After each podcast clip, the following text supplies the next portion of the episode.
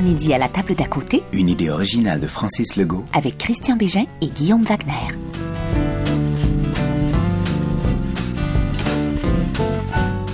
T'es encore en retard. C'est pas de ma faute. Quand je suis venue pour sortir de mon entrée de garage, mes sacs de vidange étaient tout déchirés. Il a fallu que je ramasse, il y avait de la merde à grandeur. Les écureuils, je suppose? Ouais, les hosties d'écureuils. Bon, respire, là, puis prends une bonne gorgée de vino. Ça va te replacer chakra. Vino? Depuis quand tu dis ça, vino? C'est parce que t'es tellement collé au plafond, là, que t'as pas remarqué qu'à ta droite, c'est l'acteur Christian Bégin. Christian Bégin. Hey, mais il mange avec l'humoriste super cinglant. C'est quoi son nom déjà? Guillaume Wagner. Ah oui, c'est ça, Guillaume Wagner. C'est pas lui qui a fait des jokes sur Marie-Hélène Thibert? Pas juste sur elle. Il y en a fait pas mal sur Richard Martineau aussi. Bon, on dirait que Martineau, ça me dérange moins. Pourquoi? Parce que Martineau, il est capable de se défendre. Puis des fois, il mérite un peu. T'étais-tu baveux? T'étais-tu le petit Christ de baveux, toi, ou, c'est quelque chose que t'es devenu? Euh, Ou que dans la vie, t'es pas de même dans le fond du tout, puis que c'est ton personnage de scène? Je suis quand même un peu comme ça, mais vraiment moins pire. Si j'étais aussi pire que mon personnage de scène, je pense pas qu'il y ait grand monde qui me supporterait dans la vie, là, tu sais. Effectivement, C'est- challenge. c'est- C'est moi fois 10. Ouais, ça serait challengeant, c'est Ouais. c'est dit gentiment. Mais en fait, non, moi, j'étais un, un enfant très turbulent, euh, mais un enfant qui voulait faire rire, ça, c'est sûr et certain. En fait, moi, je me rappelle précisément de la première fois où j'ai fait rire des adultes. En tant qu'enfant, genre, je sais pas, peut-être 8 ans. Je me rappelle, ah, c'était une niaiserie, là, c'était des faces, j'imagine, quelque Ouais, chose ouais, d'épouvantable. Mais voir des adultes rire de bon cœur, réaliser que, tu sais, c'était mes figures d'autorité qui, tout d'un coup, c'est un petit peu moi qui les manipulais. À quelque ouais. part, je les tenais. Ah ouais. Ça a été complètement grisant pour moi. C'est Je, une drogue. carrément, je fais comme, OK, tu sais, ces gens-là, ils sont supposés comme euh, m'éduquer, puis tout ça. Puis là, tout- pendant au moins 10 secondes, c'est moi qui mène ça a été quelque chose de révélateur, mais c'est pas quelque chose que j'ai euh, j'ai repensé par après, maintenant avec euh, mon métier, puis en, en pensant pourquoi justement j'ai j'ai voulu faire ça, mais je me rappelle que ça a toujours été quelque chose qui me faisait triper, faire rire les autres. As-tu fait d'autres choses avant? Euh, ben en fait, Est-ce que, ta trajectoire te mène là où tu es ou tu sais, il y en a qui ont dit, ben non, moi j'ai fait ma médecine avant, tu sais, mettons. J'aimerais bien ça dire ça que j'ai fait ma médecine avant. C'est un petit peu plus triste que ça. Là, j'ai été au cégep, perdu mon train, pris beaucoup de drogue et euh, C'est vrai? Ben, pas, pas tant, là. T'étais bum un peu. Ma mère écoute, là, fait que pas tant que ça. ben ouais, j'ai fait plein de job-in, plein de petits trucs pour finalement euh, m'avouer, en fait, que c'est quelque chose que je voulais faire. En fait, moi, j'étais un méga fan d'humour, j'ai toujours un, un geek d'humour. Oui. Puis je me suis dit, gars, je vais essayer ça, je vais écrire des trucs, je vais l'essayer, je vais me planter. Je vais passer à autre chose, puis au moins je vais pouvoir me dire, Je continuer dans ma vie, Ouais, j'ai ouais. essayé ça, je Ouais. ça n'a pas fonctionné, puis ça a fonctionné justement, puis là l'engrenage, euh, C'est parti assez rapidement, toi, quand même. quand même, je oui. dirais, quand même. Oui, tu fais partie de ceux qui ça a bien marché assez Je- rapidement. Je dirais que oui. Moi, je, rien me prédestinait à ce que je fais aujourd'hui. Rien. Rien, rien, rien. Pas mon milieu, pas mon éducation, rien. J'étais un enfant assez modèle à l'école. J'étais assez. euh, mes profs m'aimaient, j'étais fin, je me je faisais rire de moi par les gars, j'étais pas sportif. J'étais un peu euh, loser parce que j'étais pas bon dans les sports. euh, je me tenais avec des filles, puis je jouais, je te jure, là, je jouais à l'élastique. Pendant que euh, j'ai joué à l'élastique, là, tu sais, là, c'était, moi, je jouais pas au football, j'ai, j'étais pourri dans les sports. Je suis allé euh, au, au secondaire, j'étais au pensionnat. Qu'est-ce qu'on mange? Est-ce qu'on vous sert quelque chose à boire? Déjà, les choses importantes? Est-ce que vous verre j'ai de commencé ça. Ben oui, moi, je, moi je, je veux bien boire quoi que ce blanc. Oui, un petit verre de blanc, c'est excellent. Pour vous aussi? Pas moi, pas moi, non merci. Pas d'alcool pour toi. autre chose à boire? Tu m'étonnes. Cocktail, Est-ce que, un petit... Euh, non, ça va. Ça aller. ça est-ce que tu bois pas d'alcool? En fait, je bois pas d'alcool. Non? euh, quand je. Quand tu travailles. Quand je travaille. OK. Euh, Tu vois, moi, c'est tout le contraire. je voulais pas en parler. moi, je ne bois qu'au travail. Et je travaille tous les jours. ah oui? C'est-tu parce que tu as eu des problèmes? Je- euh, D'alcool, mettons. C'est très euh, psychologique. C'est psychologique, OK. Je bois euh, deux gorgées, là tout d'un coup je pense que je déparle, puis tout ça, puis quand tu penses que tu, vas déparler, tu déparles. C'est vraiment psychologique. Je serais capable, mais j'aime mieux pas. euh, Es-tu control freak par rapport à toi-même? tu vois, hein, quand même un peu. Oui. Est-ce que tu le sens? T'as-tu des tocs ou des... euh, J'avais des tocs quand j'étais jeune. C'est vrai? Tu sais, en fait, moi, j'ai Ah ouais? grandi euh, catholique. Moi, j'allais à l'église Oui. tous les dimanches. Ok. Euh, tu sais, c'était Ah intense. pourtant, Et ça- c'est pas ta génération. Non. T'as quel âge? Excuse-moi, t'as quel 32. âge? et 32. c'était- on- on- jeune? mes parents étaient old school. puis on- écoute, j'étais tout seul de mon âge à l'église, là, mettons. Là. Ah oui, OK. Puis, euh, mais ça, Ça porte encore les stigmates. mais ça, ça m'a développé des tocs, justement, des espèces de névroses. euh, tu sais, comme on te dit t'es un enfant, puis on te dit. euh, Quelqu'un que tu surveilles. Dieu, puis là, tu peux y parler, tu fais des prières, puis là, il va exaucer tes prières. Oui. Mais il faut que tu le fasses tous les jours, puis il faut que tu fasses ci, il faut que tu fasses ça. Puis là, ça m'a développé des tocs où, genre, j'obsédais sur les choses qu'il fallait que je fasse. Puis s'il y avait des affaires euh, mal qui se passaient, c'était de ma faute parce que j'avais pas fait telle autre affaire, tu comprends? Ça m'a complètement ouais. fucké le cerveau. C'est fou, parce que ça a fucké le cerveau de bien du monde. Ben oui. Mais dans d'autres générations, mais que toi, tu portes un peu les, les stigmates, on me répétait, Ouais. d'une éducation religieuse, doctrinaire ou autoritaire. C'est J'ai encore des hein? vestiges de ça, Ah ouais. mais moins, euh, moins qu'avant. Aujourd'hui, tu es complètement athée, j'imagine. Complètement athée. Mais je comprends c'est quoi un cerveau religieux et je trouve que c'est dangereux. Moi, j'ai été au collège euh, pensionnaire, élevé par des religieux tout mon secondaire. J'étais pensionnaire. J'ai voulu être religieux. J'ai vécu en communauté. voulu Ah oui. être religieux. Ah oui, j'ai vécu en communauté religieuse euh, de façon partielle pendant presque deux ans. Puis euh, aujourd'hui, euh, je me suis marié religieusement. Mon fils est baptisé. euh, mon, mon, divorce avec la religion et avec Dieu remonte à il y a mettons, il y a 20 ans, j'ai, complètement switché de bord pour toutes sortes de raisons que je raconterai pas aujourd'hui. Mais tout ça pour dire que moi aussi, j'ai développé une aversion par rapport à tous les systèmes religieux et j'apporte moi aussi à ma façon les stigmates d'une éducation religieuse, bien que il y a certaines choses pour lesquelles je suis très reconnaissant. Et la première chose, c'est que il y avait un frère au collège qui avait le goût de faire du théâtre parce qu'il se faisait plus de théâtre au collège depuis des années. Puis comme j'étais poche dans tout, sauf dans les cours, même pas dans tous les cours, j'étais poche en sciences, man, en mathématiques, en physique, en chimie, c'était lamentable. Et je me suis dit, faut peut-être que je me trouve une place où je peux exceller ou dire à quelqu'un, ah ah, je suis meilleur que toi. Je me suis inscrit dans la troupe de théâtre sans jamais avoir vu du théâtre de ma vie, sans jamais en avoir lu. Parce que je viens d'un milieu culturellement très populaire. Tu sais, on écoutait euh, Télémétropole, puis Les Tannants, puis tout ça. Puis c'est pas quelque chose que je renie, c'est juste, c'est ça mon portrait, c'est ça mon bagage, moi. Puis je me suis inscrit dans la troupe de théâtre, puis on montait Zone de Marcel Dubé. Puis je faisais le rôle principal, je faisais Tarzan.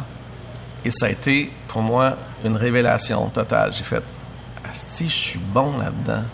Puis le monde se levait après le show, puis on l'a joué trois fois, puis c'était le délire, puis c'était une grosse production pour une école secondaire, un gros décor, puis tout. Quand même, c'est fou, c'est parti. Tout là. a commencé là.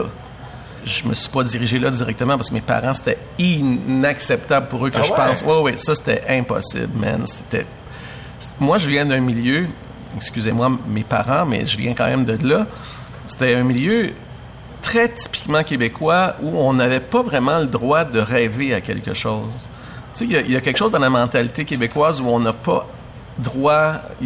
C'est des restants de, de cathos, tu sais. Ouais, ouais, ouais. Où euh, rêver à plus, c'est pas correct, même c'est un peu répréhensible. Ouais. Fait que mon père me disait, mon père, texto, là, il m'a dit un jour, mais qui tu penses que t'es pour penser qu'un jour il y a du monde qui vont payer pour aller te voir? Ça, c'est comme ça fauche, mon T'as gars, le rêve. Ça, ça fauche le rêve complètement. Wow.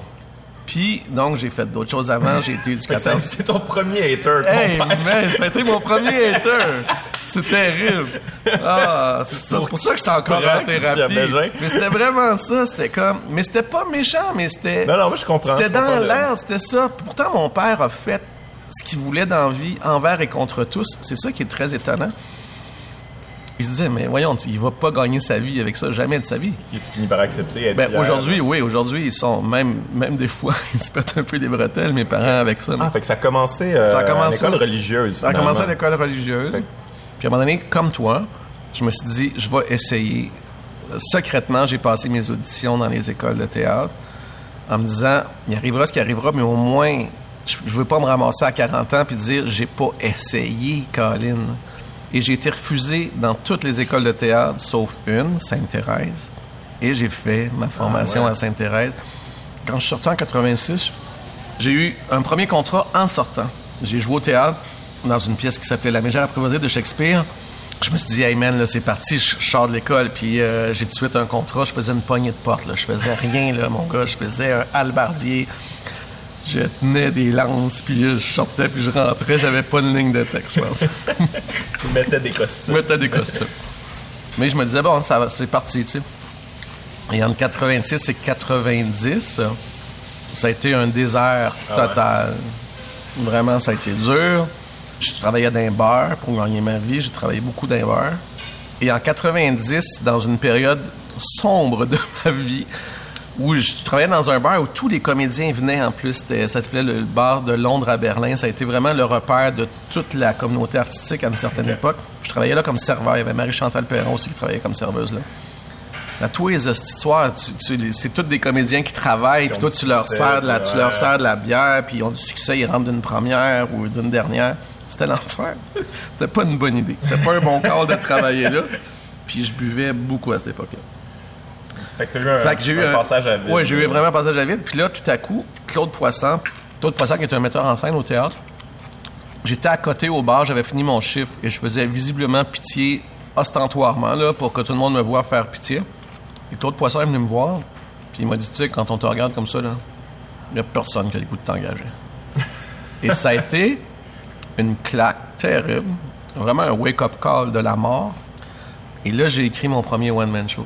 J'ai appelé mon père. Je dis, pas, est-ce que tu voudrais m'endosser pour un prêt de 10 000 à la banque? Puis moi, euh, mes parents n'étaient pas encore très, très gagnants à l'idée que je sois comédien. là. Ça faisait 4 ans que j'étais sorti de l'école. Puis... Et mon père, contre toute attente, a accepté de m'endosser Ah, pour ouais. 10 000 à la banque. Comme pour se C'était- comme, je sais pas trop, mais ouais, peut-être. Ouais, peut-être. Ou, ou dans un élan de, je sais pas de quoi, mais j'y suis, j'y suis, j'y serai éternellement reconnaissant de ça. J'ai écrit un show solo qu'on a fait au théâtre Élysée, qui est un théâtre qui n'existe pas maintenant, un petit théâtre de 100 places, qui s'appelait Que reste-t-il de mes amours? On l'a joué dix fois. Le premier soir, c'est plein, c'est la première. Il y a plein de mes chums, tout ça, c'est plein, mais il y a 100 places. Le deuxième soir, niet. Zéro, zéro. Zéro comme dans Ouellette, là. Zéro. Zéro monde. Pas un chat, même. Je Oh God. capote ma vie. J'ai dépensé 10 000 piastres. Je suis dans marde. À cette époque-là, 10 000 piastres, c'est beaucoup, là. C'est encore beaucoup. C'est encore beaucoup, tu sais, quand même. Ouais. Le lendemain, là, j'ai 10 soirs. Le lendemain, 7 personnes, je pense. Je dis, ça y est, c'est fini. C'est la fin, man. Je vais faire d'autres choses dans la vie. Le quatrième soir, il y a un journaliste qui vient. Parce qu'il n'y avait pas de journaliste le soir de la première. là. Ok. J'étais nobody, moi. Il n'y avait pas de journaliste là pendant tout. J'avais engagé une relationniste qui avait fait une bonne job, mais qu'est-ce que tu veux, j'étais nobody. Pas de journaliste. Il y a un journaliste qui vient de la presse. Après l'avoir harcelé, je sais pas combien de temps, je pense qu'il il vient, puis il était un peu en tabarnak d'être là. Le lendemain, il sort sa critique, puis c'est une vraiment une bonne critique, là, vraiment. Ce qui fait que les cinq autres soirs, c'est plein. Mais je peux pas faire de supplémentaire. J'ai déjà accumulé beaucoup de retard euh, dans mon argent. C'est ça. Tu t'es c'est retroussé les manches, t'as fait ta... Ben c'est ça, ce, ce- Oui. ce métier-là, c'est beaucoup ça, hein? C'est Tu créer faire sa ta job. Moi, ce que j'aime de Guillaume Wagner puis de Christian Bégin, c'est qu'au-delà de leur statut d'artiste, c'est des gars engagés, des citoyens qui osent s'exprimer. Oui, mais de façon complètement différente. Qu'est-ce que tu veux dire? Ben, Guillaume, il est chirurgical, incisif, presque implacable. Puis Christian, lui? Christian, il est plus émotif, épidermique. Puis des fois, il se met le pied dans la bouche. Tu penses à cet hiver quand Christian fait sa montée de lait contre l'austérité du gouvernement Couillard, puis qu'il leur a dit de manger de la marde? Ouais, genre. Mais il y a un truc que je voulais te jaser. Toi, euh, ben, ça, ça en a peut-être un peu personnel, bizarre, mais tu sais, toi, t'habites à, à Kamouraska. Ouais. T'es, euh, t'es, t'as une, t'as une maison là-bas. J'ai T'es, une maison euh, là-bas, oui. Moi, je suis comme, je suis vraiment là-dedans. Là. J'aimerais comme sortir de la ville, aller à la campagne, peut-être même être autosuffisant, euh, peut-être euh, un une fermette ou un truc du genre. Tu vois, mon ami Roméo Bouchard, qui est mon voisin. Ah ouais, c'est ton C'est mon voisin? voisin et mon meilleur ami là-bas dans la vie, là, qui est, qui est une espèce de mentor aussi pour moi dans sa pensée politique, puis tout ça, puis qui a 80 ans, puis qui vient d'écrire deux livres fascinants sur la nécessité de revoir nos institutions politiques et de refonder toutes nos institutions politiques te dirais en ce moment que tu es en plein fantasme pastoral. C'est-à-dire que, puis moi, j'ai vécu ça. Moi, quand je suis parti à la campagne, quand j'ai acheté cette maison-là, j'avais projeté dans cette maison-là la possibilité de changer de vie complètement. Et je voyais dans la campagne le rêve de la fermette, de l'autosuffisance, puis de la, la vie de fermier, puis de me coltailler à la terre, puis de retrouver les vraies valeurs, puis tout ça. Au-delà du fantasme pastoral, il y a la réalité rurale qui est complètement différente du fantasme qu'on en a, en fait. Avoir une fermette, travailler sur la terre, moi, mes voisins, c'est des cultivateurs, c'est des éleveurs de moutons, c'est mes amis, ça, maintenant. Et ils ont une vie épouvantable. Ouais, non, je sais. Ils travaillent comme des fous. Ils ont une réalité économique difficile. Mais je comprends le désir, parce que moi, je me rends compte que des fois, ma vie urbaine m'étouffe, mon métier m'étouffe, puis que la campagne devient comme la porte qu'on ouvre pour accéder à une certaine paix ou une certaine euh, quiétude. Bien sûr que le, le fait que quand j'arrive à la campagne, c'est un autre rythme. Quand j'arrive chez nous, les épaules me descendent, tout ça, mais je suis loin de, encore de ce rêve de dire j'ai un potager chez nous, j'ai des poules. mais mes poules, finalement, je me rends compte qu'à 95% du temps, c'est pas moi qui s'en occupe, c'est mon voisin qui est pogné pour s'en occuper parce que je suis pas là puis je travaille. Je vais pas péter ta balloune, mais Non, non, la campagne n'est pas la réponse à laquelle je m'attendais. C'est-à-dire que j'avais projeté dans la campagne une espèce de de salut ou de me sauver de moi-même et de mes démons et de mon spinage. Et je me rends compte que la campagne n'est pas la réponse à ça. Je te dirais, c'est tellement, comment il s'appelle, notre euh, Francis Martin qui est devenu un espèce de gourou, là, je me souviens plus. Ah oui, je te dirais, mais la réponse est en toi-même. tu peux dire, mange de la merde. mais, Ouais, mais moi, c'était plus dans le sens que, tu sais, tu parlais justement euh, de ton voisin qui euh, parlait comme il faut faire notre constitution. Tu sais, moi, si, si je pense à ces trucs-là, je suis juste découragé. Moi, je suis, tu sais, si on parle de politique, moi, ça, ça ne m'intéresse pas. Tu sais, oui, je m'y intéresse en tant que citoyen, puis oui, je veux voir à quel point on se fait fourrer, mais je le sais que peu importe qui se présente dans ce système-là actuellement, ça sera pas pour nous représenter parce que Non. si on, on peut pas voter nos lois, on peut pas euh, voter notre constitution, ça donne absolument rien. Rien. Fait que dans cette optique-là, c'est quoi l'espoir qu'il y a? Fait que moi je me disais si euh, je fais du changement par moi-même, par mon, mon- Mais t'as raison, ça. Que le changement, il va pas s'effectuer par ceux qui nous gouvernent ou qui, pré- Ouais. qui- moi, je dis pas qu'ils nous gouvernent, qui prétendent nous gouverner, parce qu'ils nous gouvernent pas, ces gens-là. Ils, ils nous avilissent, puis ils nous dirigent, mais ils nous gouvernent pas. C'est pas de la gouvernance. Mais effectivement, puis Roméo dirait ça aussi, qu'effectivement, le municipalisme, en fait, les, les changements vont venir de la communauté, C'est vrai, ouais. des petites municipalités, des petites initiatives qui se font à, à gauche et à droite, parce que, effectivement, si on regarde le système politique tel qu'il est en ce moment, c'est un simulacre de démocratie pour moi. C'est pas, ça n'a rien à voir avec la démocratie. C'est- Ouais, ouais. Mais les solutions, elles viennent pas d'en haut, puis elles viendront jamais d'en haut. Tout est une question de garder le pouvoir et d'entretenir ses amis, d'entretenir ceux qui sont en haut, puis se crisser de ceux qui sont en bas. Fait tu sais, quand Donald Trump, il dit « I like uneducated people », il a dit ça, lui. Ah, pas entendu il a dit « I like uneducated people ». Et c'est révélateur. Mais Donald Trump il est magique là-dessus que- parce qu'il dit tout ce que les puissants pensent, mais il est juste pas assez intelligent pour le garder pour lui. Normalement, tous les puissants gardent ça pour eux autres, ils le savent. Mais ce qui est terrible, c'est que il- les gens qui entendent ça et qui sont des uneducated people, eux autres, ils se disent Voici l'homme qui nous représente. Il aime les cruches. il, il- il veut travailler pour les cruches. Mais ce qu'il est en train de dire, c'est que j'aime le fait qu'un peuple ne soit pas éduqué parce qu'un peuple qui n'est pas éduqué est un peuple qui ne peut pas se soulever. Qui ne peut pas. C'est un peuple qu'on peut manipuler comme on veut.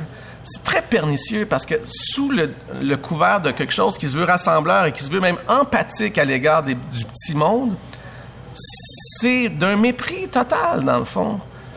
I like uneducated people. Ouais, ouais. Ça me sert que vous soyez, que ma crowd soit une crowd d'ignorants politiques. Peut-être pas d'ignorants euh, dans l'ensemble, c'est pas un jugement. Ouais, que- quand même, mais ignorant dans l'ensemble. Sais, Je veux dire, on le voit ici au Québec, ça coupe en éducation, puis je Ah c'est de moins en moins valorisé, puis je sais pas, je pense, moi je pense que c'est calculé probablement à quelque part. Je peux pas Ben, moi, croire. sans être conspirationniste, je sais que je- je- il me semble comprendre que dans l'idéologie néolibérale, il y a une volonté de garder le peuple le moins instruit possible, de former des gens. De, de plus en plus, les universités forment des gens qui sont formés pour répondre à une industrie, à des besoins très précis, à des surspécialisations qui font qu'il n'y a plus de culture générale, mais il y a une surspécialisation dans quelque chose. Tu deviens un expert dans quelque chose, mais tu n'es plus capable de réfléchir sur le monde. Donc, tu es au service de la machine.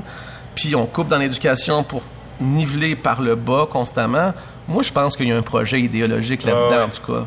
J'ai pas l'impression d'être conspirationniste quand je pense ça. J'ai vraiment l'impression qu'il y a un projet idéologique de dire plus le monde est cave, plus on, on- on donne l'impression de se soucier d'éducation, mais qu'en même temps, du Ouais, tout. on éduque des consommateurs. En On fait, éduque, des, oui, on éduque des consommateurs. On forme des consommateurs euh, Oui. efficaces. Absolument. Qui Il y a vont des gens qui vont, roue. oui, puis qui vont croire que quand le gouvernement te dit je vous dirige en bon père de famille, ils font oui monsieur.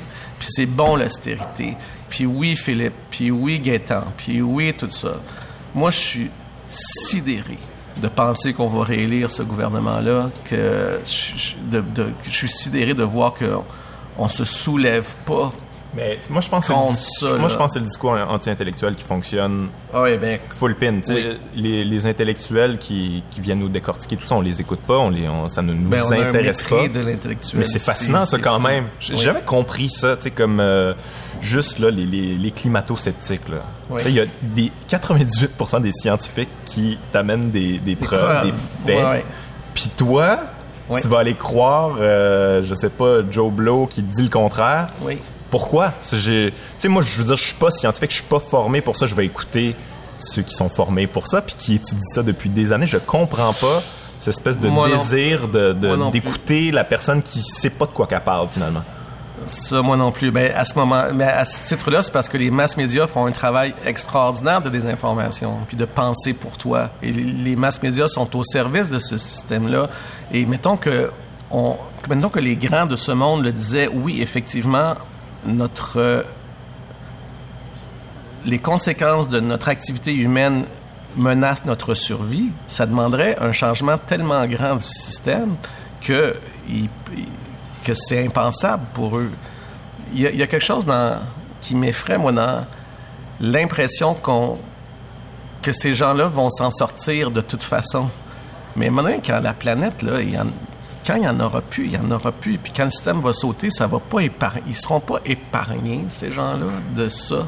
Je suis sidéré de penser, mettons, que Philippe Couillard, quand il se couche le soir, il est convaincu qu'il travaille pour le bien commun, puis qu'il dort bien, mettons.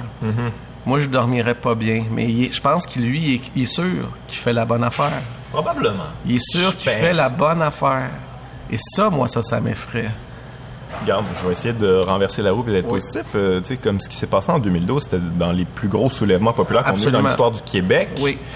Mais ça qui est fascinant, c'est que ça quand, ça, ça a quand même été dans l'opinion publique, là, ça a quand même passé pour euh, une infime partie du Québec qui, euh, qui chiale finalement Oui. pour rien. Mais Oui. c'était les plus gros soulèvements populaires de l'histoire du Québec. Je le sais. C'est fascinant. Fait on peut se le donner, ça. Oui. On peut se dire que oui, on est capable de soulever puis se tenir entre nous autres, mais que Mais ça est- s'en vient tellement difficile de percer cette espèce de d'espèce de seuil d'ignorance-là.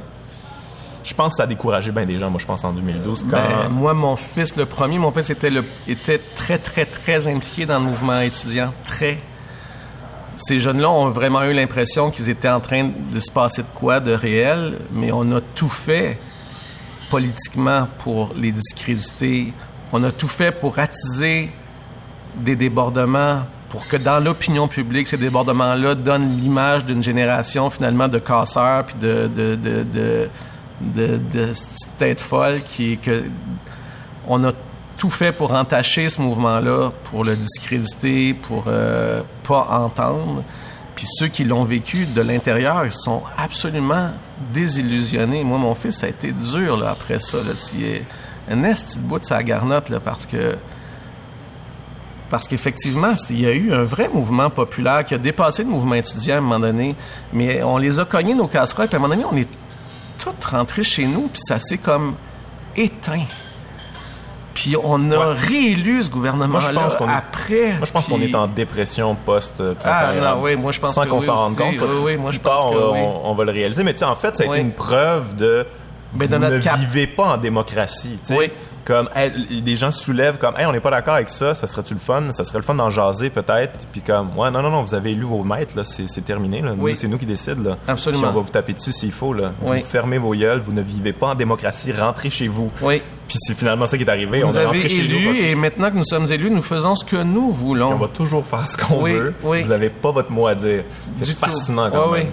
On vit, euh, puis je, je veux pas exagérer, on n'est pas en dictature, bien sûr, là, ça n'a rien à voir. On, est, on vit pas ce qui se passe en Turquie au moment où on se parle, Mhm. Non, là, c'est tu sais, là, ça n'a rien à voir. Mais reste qu'on vit dans un état de plus en plus contrôlé, policé, euh, surveillé, encadré, dans l'obsession d'un contrôle de l'opinion, de tout ça. Qu'est-ce que ça a l'air bon, ça? Acide de la salicorne, ça pousse chez nous. C'est Dans le exact. bas, dans le bas Quoi ça? Ben, Guillaume Wagner puis Christian Bégin, c'est deux gars qui ont soif d'idéal, qui sont en quête de vérité. Ouais. Pourtant, ils ont choisi des métiers qui reposent sur le mensonge, sur le factice. Quand tu joues au théâtre ou que t'es en représentation, t'es tout sauf vrai. Tu sais qu'en posant des questions comme ça, t'as aucune chance qu'on te demande un jour d'animer un talk show d'été? quand je regarde ce que tu fais, mettons en humour, il y a un procédé comique qui est de dire le contraire de ce qu'on pense, tu sais, puis que des fois, on a l'impression que tu pousses à l'extrême ce que tu dis pour qu'on comprenne que tu veux dire son contraire, mettons, sais. Donc, il y a une espèce de procédé de mensonge dans la représentation. Finalement, on, on ment un peu quand on est, quand on est on stage. Ben, non? Ben oui, totalement. Ça, c'est une affaire quand même que l'humour a ses limites. Puis ça, je, je- on le dit pas assez souvent, mais l'humour, ça reste, ça reste démagogique, là. C'est de la démagogie. Tu sais, je veux dire, j'exagère, je fais des liens boiteux des fois, euh, je généralise. C'est ça que je fais, c'est ça ma job pour arriver à faire rire les gens. Faut quand même que t'en beurres épais. Puis des fois, des fois, je dis pas la vérité sur scène, tu comprends? Pour arriver à mes fins, que ce soit le rire, que ce soit mon propos.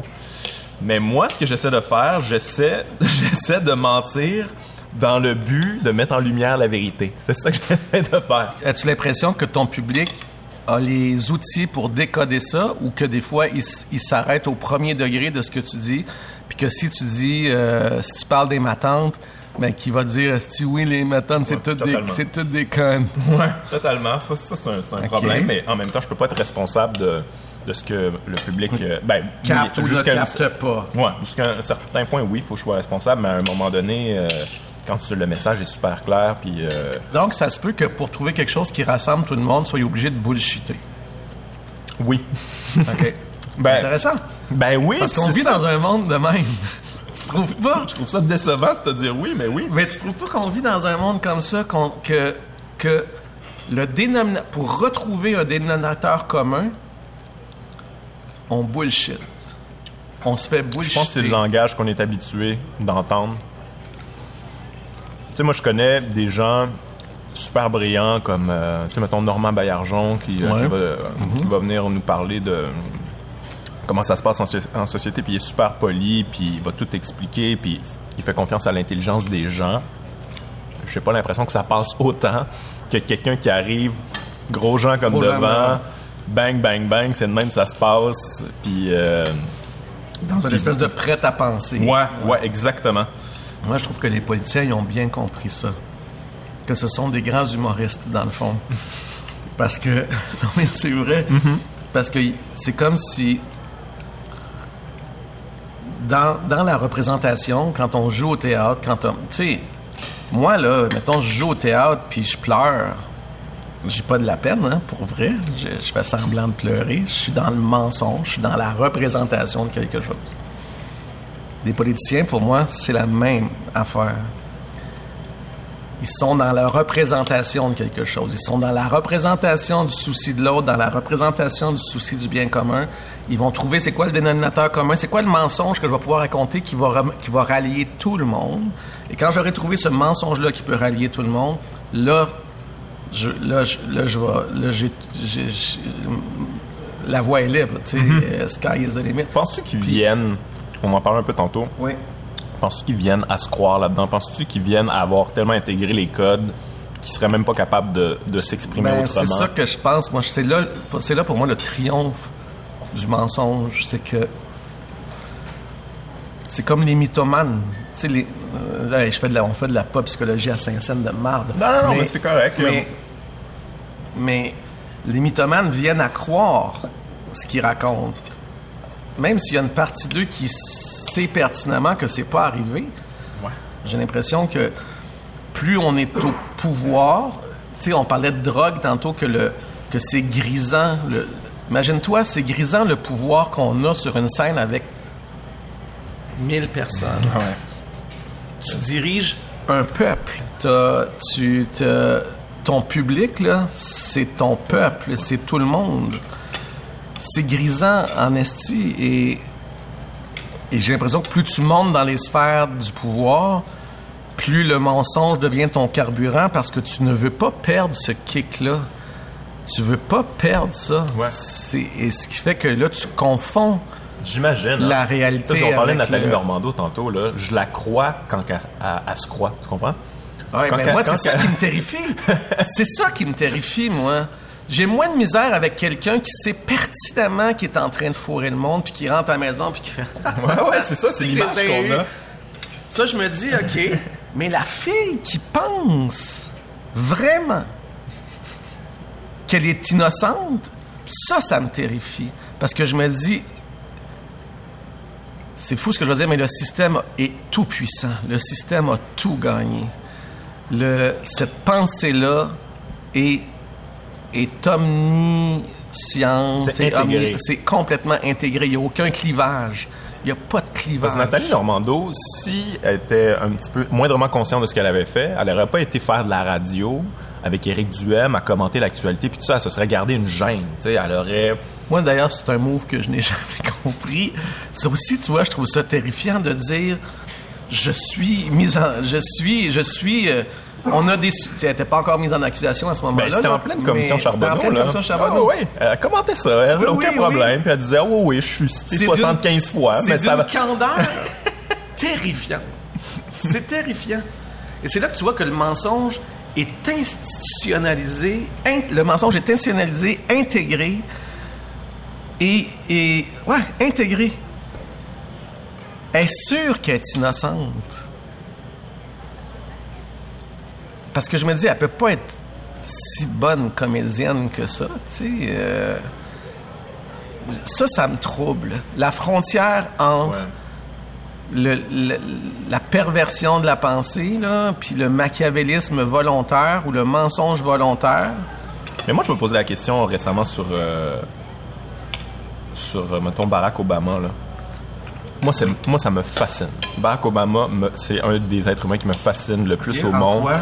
Parce que c'est la, c'est le nouveau politicien, euh, j'allais dire 2.0, mais on est rendu peut-être ouais. pas dans 3.0, là, où il s'exprime bien, il a Ouais. de la gueule, il est drôle, il est sympathique, il est super bon, mais ça reste dans ses agissements un malade mental. Tu sais, je veux dire, euh, faire tuer des gens à, coups de drone, euh, envoyer des gens en Afghanistan, tu sais, en bilan, ça se ressemble, à lui puis George Bush, là, tu. Mais il est tellement bon, puis je me demande, il est-tu, il sait-tu, il est-tu au courant de ça? Il est-tu juste instrumentalisé ou il est vraiment complètement machiavélique? Est-ce qu'il se croit dans ce qu'il, dans ce qu'il dit? Tu sais, il représente quelque chose de super progressiste, mais les zéros. C'est, c'est quelque chose qui me fascine. euh, C'est-à-dire qu'il aussi. a essayé de changer des choses à l'intérieur même de sa société, Ouais, ça, ça oui, j'y donne. mais en termes de, de politique internationale, j'ai l'impression que j'ai l'impression que c'est pas eux autres qui mènent. Honnêtement, j'ai l'impression que les rênes du pouvoir sont pas détenus par le président des États-Unis ou par... euh, je pense qu'il y a des enjeux qui sont plus puissants encore que ça, qui dirigent ce monde-là. Ça, c'est sûr et certain, mais C'est une bonne question. Mais je sais pas comment que- exprimer ça. Je pense que maintenant, un, un- un président ou, euh, ou un premier ministre, ou peu importe, je pense qu'on élit comme des espèces de mascotte. Une espèce de mascotte Oui. qui va nous représenter. Tu sais, comme en ce Oui, moment, oui. on a trouvé la, la nôtre, euh, Justin, on est vraiment content. C'est une bonne mascotte, il exprime bien, c'est vraiment ça. il dit les bonnes affaires, même si euh, il vend des armes. euh, on est le deuxième Ben, vendeur d'armes à l'étranger. C'est cool. La mascotte est, est sympathique. Ben, il vient dédouaner quelque chose par Ouais. une image euh, de bon gars, de bon père de famille. Ce qui fait que ça devient le paravent extraordinaire pour dissimuler tout ce qui se passe en dessous, tu sais. Puis effectivement, comme on est dans un monde où on réfléchit pas, on est dans un monde d'image, mais comme l'image est sécurisante, on se dit, hey, ça doit être un bon premier ministre, puis un beau discours Ouais. bien formaté. Mais effectivement, on se soucie pas trop, on discute pas assez- très très longtemps du fait que on est engagé avec l'Arabie Saoudite, puis qu'on que si ça pète partout dans le monde, on pourrait questionner bien des raisons pour lesquelles ça pète partout dans le monde en ce moment, puis pourquoi il y a tant de, de bombes qui pètent sur nos terrasses, puis de, de camions qui se promènent, euh, puis qui écrasent du monde dans nos rues. C'est pas ça que je dis pas que je dis, je dis pas un, un discours de, de, de culpabilisant, mais tout s'explique. là. Oh, ouais, Tout Tout s'explique. Et on est partie prenante de ce qui nous arrive, de ce qui arrive, en fait. On est partie prenante de ce qui arrive. On peut pas jouer les vierges offensées. On- on- le système qu'on a bâti crée des, inégal- des inégalités tellement abyssales que c'est pas étonnant, là, ce qui Quand t'as plus aucun recours, ça se peut que tu fasses des niaiseries, tu sais. Shakespeare dirait euh, il y a quelque chose de pourri au royaume du Danemark, ben euh, moi je te dirais que oui, il y a quelque chose de pourri au royaume du Danemark.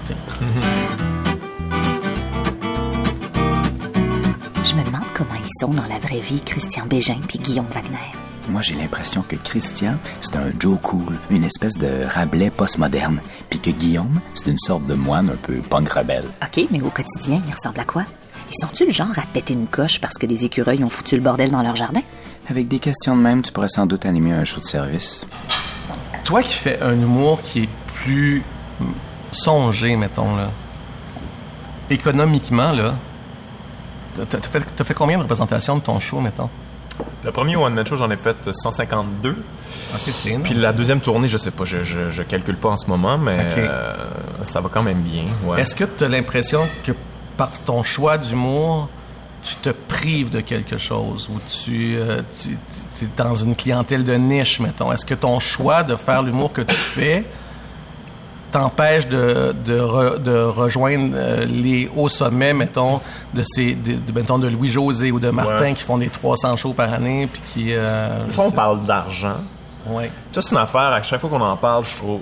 Je, je sais pas, j'ai pas l'impression de penser de la même manière que tout le monde, parce que... moi, je fais de l'humour, OK? On l'a dit tantôt, c'est l'affaire la plus populaire qu'il n'y a pas au Québec. Fait qu'un humoriste comme moi, qui est pas euh, dans le top 10, je fais quand même l'argent. là. Je gagne bien ma bien vie. vie. Je suis pas millionnaire, je fais pas des, des- je fais pas des, des- des- des salaires énormes, mais je fais plus que la moyenne des gens. Moi, c'est- juste des tournées. Je fais seulement des tournées, puis je comprends pas pourquoi je voudrais plus que ça, parce que moi, en ce moment... euh, Tes besoins sont comblés. Mes besoins sont comblés. Je ne saurais même pas ce que je voudrais de plus, un char de luxe, je sais pas quoi. Fait que ça n'a jamais été dans mes, euh, dans mes paramètres. Puis moi, ça a toujours été plus important pour moi dans ma vie de d'être bien, d'être heureux de ce que je fais, d'être euh, d'être bien, d'être à l'aise dans mon art que de faire de quoi que j'aime pas pour euh, gagner de l'argent. Je sais que c'est bien populaire pour les humoristes de faire 46 affaires en même temps, puis des fois c'est des trucs qui- qu'ils détestent, puis des fois c'est des trucs qui leur pourrissent la vie, mais moi si tu touches pas à, à mon bonheur, tu sais, à la Ouais, scène, ouais. euh, la tournée, c'est ça qui me fait triper dans la vie.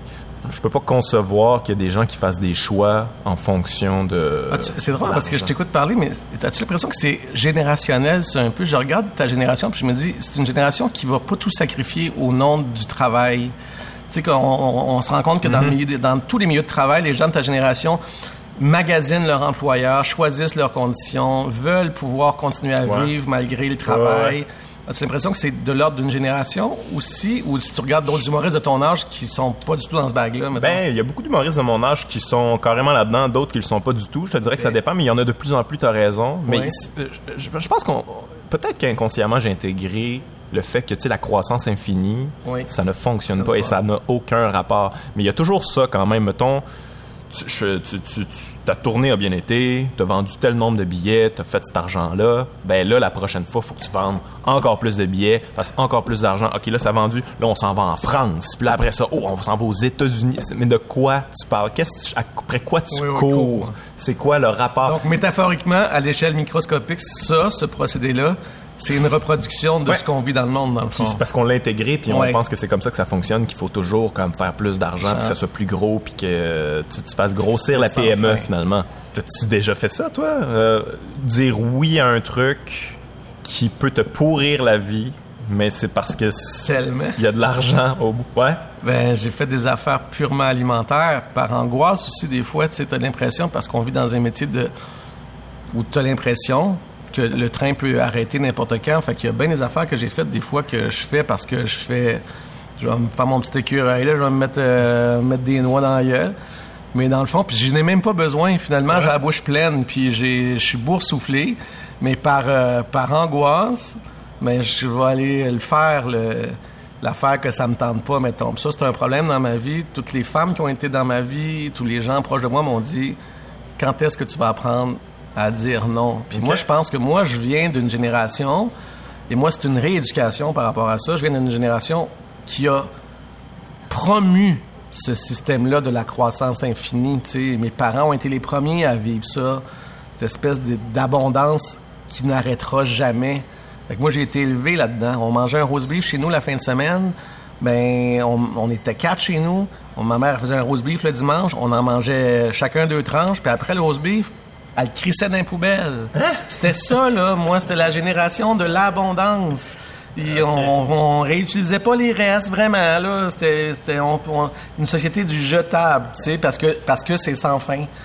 Moi, je viens de là. Fait que moi, il a fallu que je me rééduque par rapport à ça. Puis dans mon métier aussi, il y a eu des plein de moments dans ma vie, même si ça faisait, j'allais, ça allait plutôt bien. Puis j'avais de quoi payer mon loyer. Il y a une espèce de frénésie dans laquelle tu es qui fait que tu fais des affaires alimentaires dont tu n'as pas vraiment besoin. Plus dans le passé, parce que moi, tu me donnes pas Ah, plus maintenant. Ah, non, vraiment beaucoup moins maintenant.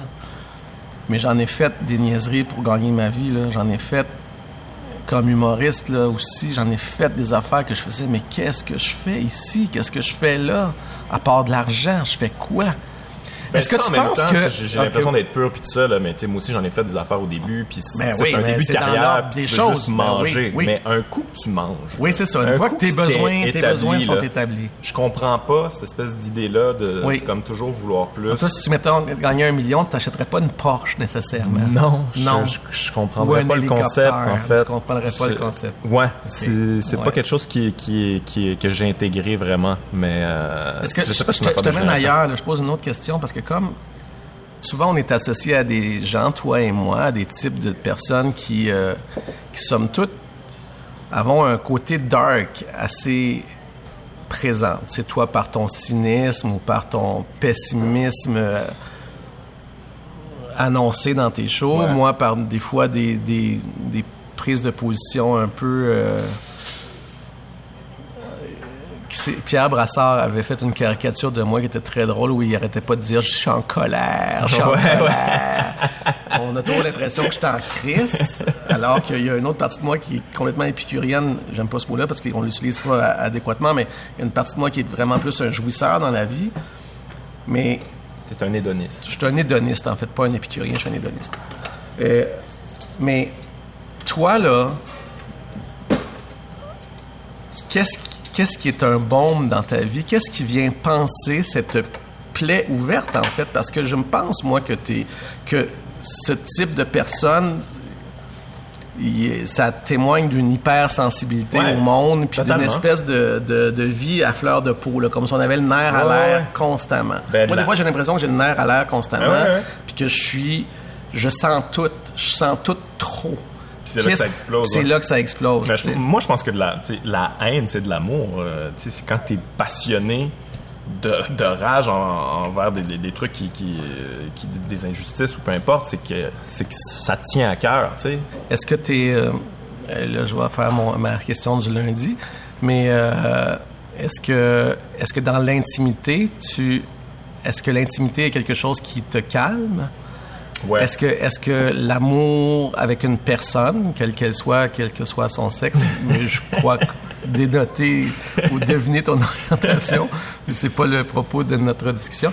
Mais est-ce que, est-ce que t'es facilement, Ouais, est-ce que ouais. t'es quelqu'un de facilement, qui aime facilement et qui, qui se laisse aimer, mettons? Ouais, ouais, vraiment. Oui. L'intimité, pour moi, c'est quelque chose qui est, qui est vraiment important. En fait, les, les contacts privilégiés avec euh, d'autres êtres humains, que ce soit mes amis, ma famille ou peu importe, c'est vraiment important, Important. pour moi. Il n'y en a pas tant que ça, par exemple. Je suis pas Ouais. quelqu'un qui, euh, qui, a, qui a 8000 amis. Puis, Ouais, euh, ouais. Mais oui, c'est j'ai une facilité à l'intimité euh, amoureuse qui, qui est très importante pour moi, qui l'a toujours été dans ma vie. OK.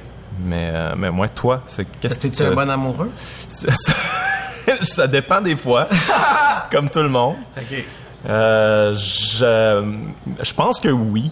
Je pense que oui, mais euh, écoute, on, mais c'est ça qui, est- qui, qui, est- qui est magnifique dans l'amour, c'est que tu apprends à te connaître, tu apprends à, à connaître l'autre, mais tu apprends surtout à te connaître toi, à, à, à- à voir c'est quoi tes limites, c'est à dépoussiérer des bobos que tu savais pas que, ouais, que t'avais. Puis euh, moi, je me forge vraiment à travers ça. Puis ton hyper-lucidité, là, est-ce qu'elle est-ce qu'elle t'hypothèque dans la relation intime? Parce que, tu sais, des fois, quand on a une hyper-lucidité, on devient... On projette nos propres exigences sur l'autre, en fait.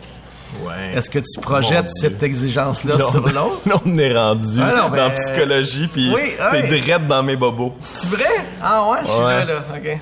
Ben, moins qu'avant, je te dirais, mais ouais, par le Parce que passé. je te parle de moi. De la projection. Ouais, ouais, ouais. Non, non. Ah oui, clairement. ok. Clairement. Euh, puis, tu sais, j'essaie de faire attention à ça. Puis, oui, par le passé, c'était vraiment pire. Puis, euh, ouais, je suis très exigeant envers moi-même. Euh, puis, euh, j'essaie d'être le plus honnête possible envers moi-même. Mais l'être autant envers l'autre, des fois, c'est comme. Il y a des personnalités qui ça fonctionne. Puis même là, il y a des limites. Puis il y en a d'autres avec qui ça fonctionne pas ça du tout. C'est, Ouais. c'est- les gens ont d'autres manières de- d'aborder les problèmes dans Ouais. Le- c'est- Demande-moi pas d'avoir les mêmes exigences que toi. Ouais, exactement. Ah ouais. Mais fait que toi aussi, hein, t'as eu euh, Ah oui, ce problème-là des Ben, fois? euh, ouais, ouais. Moi, j'ai un problème avec l'intimité tout Ah ouais? court. Carrément? Ouais, ouais. C'est-à-dire que moi, je suis, je fonctionne bien dans la société. C'est-à-dire que je- les gens me voient en moi quelqu'un de très grégaire, puis c'est vrai que je le suis complètement. Je suis absolument grégaire. J'aime l'être humain en général, même si à plusieurs égards il me décourage. J'aime aller à la rencontre de l'autre, mais c'est souvent dans un contexte où il y a beaucoup de monde. Mais dans le one-on-one, j'ai plus de misère. C'est un, territoire qui est plus, Ah, euh, qui ouais. est plus miné pour moi. J'ai Ah, l'impression toujours de marcher sur des mines. Fait que tu un, dans le fond, t'es quelqu'un de plus extraverti qu'introverti. Parce que, Oui, bien, c'est-à-dire que dans la société, dans des rapports qui sont moins menaçants, c'est-à-dire que dans, la, dans des rapports sociaux, il n'y a pas les mêmes enjeux que dans un rapport intime ou un rapport amoureux. Fait que dans les rapports sociaux où les enjeux sont pas les mêmes, je fonctionne très bien. Ouais, ouais, ouais. Quand je tombe dans des rapports intimes, je maîtrise les codes. Je maîtrise moins les codes de ah, l'intimité. fascinant, je suis complètement l'inverse. Ah oui? En société, je ne maîtrise pas les codes, je Ah suis oui, complètement perdu. Et dans l'intimité, parce que moi, je suis quelqu'un de plus introverti, et là, j'ai un one-on-one, et là, j'ai du temps pour apprendre à connaître la personne. Puis, euh, mais d'ailleurs, t'es très bon là-dedans. là. On le fait Ben en ce mais, moment. oui, mais je suis dans mais je suis pas dans une relation où il y a des enjeux. Il y a pas d'enjeu. Il y a pas, j'ai pas, à, j'ai pas à te convaincre de quoi que ce soit ou à te gagner ou à vivre avec toi. Il y a pas d'enjeu. Il y a un enjeu de, de, de, de passer un bon moment puis d'avoir une rencontre la plus authentique possible. Ça, c'est, ça l'enjeu. Puis, mais si j'étais avec euh, ma blonde, c'est, Ouais, un territoire qui est plus long à apprivoiser pour moi, dont je maîtrise moins les codes, qui me menace plus, euh, dans lequel je me sens moins compétent, mettons. Ok, Ouais, tout à c'est Parce fait. que Ouais, ça, c'est pour toutes de raisons, je te dis. barrières, t'as tes euh, Ben, zones où tu veux pas qu'on aille. Oui, puis j'ai mon histoire aussi. on a toutes nos histoires, puis toutes, on, on se promène toutes avec des valises, là, puis Mm-hmm. euh, des valises qu'on traîne plus longtemps que d'autres. Puis ça, c'est des affaires que je discute plus euh, en thérapie. Mais, Bon, on peut prendre de l'avance pour ta prochaine session. ouais, si ça va aller. Mais euh, oui, ouais, c'est ça. J'ai problème d'écureuil ces temps-ci. Moi, même. J'essaie de faire pousser des affaires sur mon toit, ils mangent toutes mes Je trucs. vis exactement la Qu'est-ce même chose. T'as-tu un truc? Non, non, le truc, moi, c'est le slingshot, man. Ah, ben là, on me l'a donné, ce truc-là. là, Non, non, mais tu sais, c'est violent. On m'a donné- Oui, c'est on m'a dit mais- un BB gun, puis Mais je suis désolé, à un moment donné. Ouais, c'est la seule affaire cette- qui fonctionne. Cette audace, cette, cet affront, qui arrogance. Cette arrogance, tu dis. Je te jure, il y a deux jours, là, j'avais une espèce d'hydrangée qui était en fleurs, il était magnifique. Je me suis levé hier matin. Il l'a même pas mangé. Il l'a juste détruit, man. Il y a des fleurs partout. Il a juste détruit mon hydrangée. Ouais, ouais, ouais. Puis là, je le regarde, il est sa clôture. Il me regarde en voulant dire... C'est vrai, Gros les fuck you. Les écureuils sont mindfuck un peu. Vraiment. Je sais pas qu'est-ce qu'ils ont à Montréal. Puis ma blonde, qui vient de la qui vient de la banlieue puis qui a pas vraiment le même rapport aux écureuils, le- les trouve plutôt cute. Et là, elle apprend comme moi à les détester violemment, man. Ils ont tout saccagé. C'est des vandales. C'est quoi leur problème aux écureuils? Moi, ce qu'ils ont fait, moi, j'ai fait pousser des trucs sur mon toit, comme euh, légumes, fruits et tout ça. Oui. Et euh, ils venaient à chaque jour manger tout. Mais Oui. ça, regarde, je m'y attendais un peu, puis c'est correct. Mais là, quand ils ont eu tout mangé, Mhm. les légumes et les fruits, se sont mis juste à, à scraper mes, mes, euh, mes, mes fils de lampe pour le fun. Oui. Pour le fun. Ils, ils mangent pas ça. Ils, Hey, ils moi, là- répandaient ça partout. Tu sais, en arrière, j'ai mon, j'ai un bac de recyclage bleu. Ok, j'ai une poubelle bleue dans laquelle je mets mon recyclage. Ils ont grugé le couvercle. Pourquoi? Et tout le, c'est pas bon là. C'est du plastique, Chris, c'est bleu. Ils ont grugé le couvercle. C'est plein à terre de plastique bleu. Mon couvercle n'est plus utilisable. Il ferme plus hermétiquement parce qu'ils ont tout grugé le bord. Pourquoi? Dis-moi, essaie de me convaincre qu'il n'y a pas une intention derrière Ouais, ouais, ça ouais. de vandalisme. J'ai C'est j'ai du eu une ex comme ça, t'aimes ça quand je l'ai scrappé? Ben, voilà, vrai? c'est fini. Non. ben oui, mais non. Oui. On n'en parlera pas. Ok, d'accord. Mais ouais, ils ont une espèce de... Ils font exprès. Je sais pas ce qui se passe Ils avec eux. notre monde volontairement. Ce sont des libéraux. C'est ça. Ils font juste parce qu'il faut Ils qu'ils font juste parce que c'est dans leur nature. Ils ont intégré le système, Oui. ils ont besoin de détruire des choses à l'infini, puis quand il n'y a plus Nous rien à sommes détruire, dirigés par des continuent. écureuils, même. Nous sommes dirigés par des écureuils. J'aime Nous ça. sommes dirigés par des écureuils vandales et psychopathes. Ouais. Ça a été un plaisir un plaisir. d'en arriver à cette conclusion. Non, mais c'était une belle euh, rencontre. Ouais. Je te souhaite d'être en paix avec tout ce que tu vas faire et de continuer à Je t'insurger souhaite aussi, euh, dans le euh, monde. ben, travaille ton intimité. euh, Tu vas travailler mon intimité? Moi, je te trouve bon, en tout cas. Je sais que c'est pas les mêmes paramètres, mais... Non, parce que je te fourrais pas.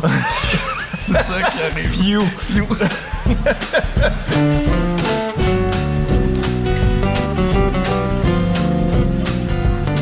C'était l'autre midi à la table d'à côté avec Christian Bégin et Guillaume Wagner. À la recherche, Olivia Lévy. À la technique, Sylvain Brunet et Patrick Nou. À la narration, Éric Paulus. Et Catherine Proulemé. Un merci particulier à John et Valérie du restaurant Le Candide. Cette émission est signée Francis Legault.